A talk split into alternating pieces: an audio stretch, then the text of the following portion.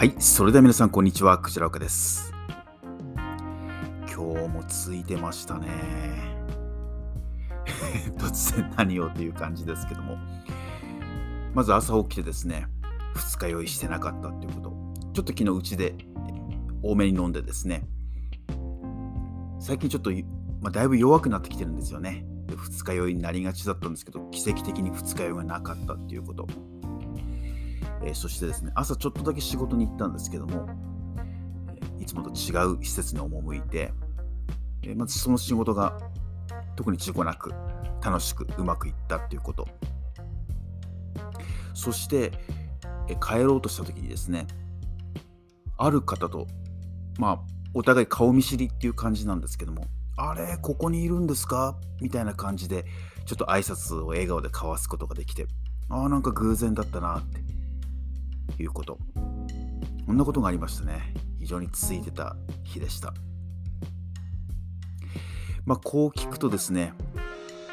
なんちゃことないじゃないのって、そんなこと普通でしょって思われるかもしれないですよね。で、この日常の何気ないことを、あ、今日ついてたな、ラッキーだなって思える、そのマインドっていうのが、実はとっても幸福感を感じやすくするコツなんですね。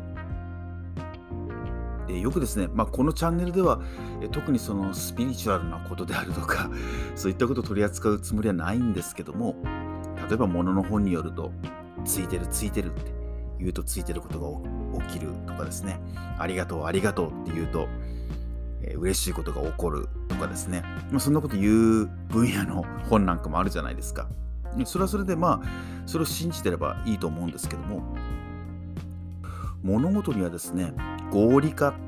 っていうその人間の脳のシステムがあって例えば「ありがとうありがとう」でもいい、えー、今日もついてるついてるついてる」って言ってもいい、えー、俺はラッキーだって私はラッキーだって。なんで素晴らしいんだって言うのもよし。何でもいいんですけどもそういったポジティブな言葉っていうのを繰り返してると結局起こった物事っていうのは合理化という機能によって後付けでですねあこれはついてたんだなとかあこれはありがとうの出来事なんだなとかいいように脳の方でもその意味付けっていうのを変えるんですよ。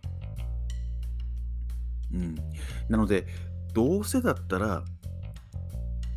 物事をこういい風に捉えてですね、えー、そうすると日常に起こった例えば信号が青が続いたとかですね、えー、今日も交通事故を起こすことなく帰ってくることができたとかですね。そんな些細なことでもラッキーに感じる癖がついてくると。少なくとも自分自身はそんな風に過ごすようにしています。いやもちろんですね本当のこと言うとですね生活地味ですよ。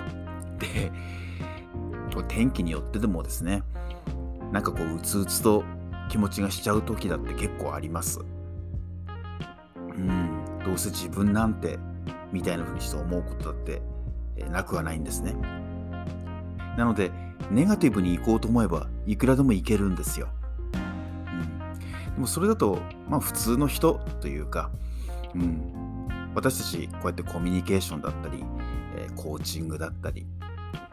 そういうことを学ぶ人間としてはやっぱり自分自身でのそのコミュニケーションっていうのを良好にしていきたいとそして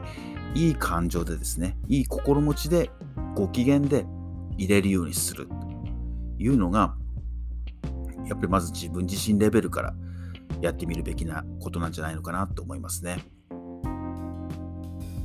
そういうふうにして合理化っていうその脳の機能によってですね起こってる出来事っていうのがついてるように感じられたりラッキーに感じられたりうん嬉しく感じられたりそんな風にして、えー、変わってきますんでぜひぜひそんな自分自身の発する言葉であったりとか考える癖なんていうのを調整していくといいんじゃないのかなと思いますね。はい、少しでも参考になったら幸いです。はい。それでは今日はこの辺にしたいと思います。最後までありがとうございました。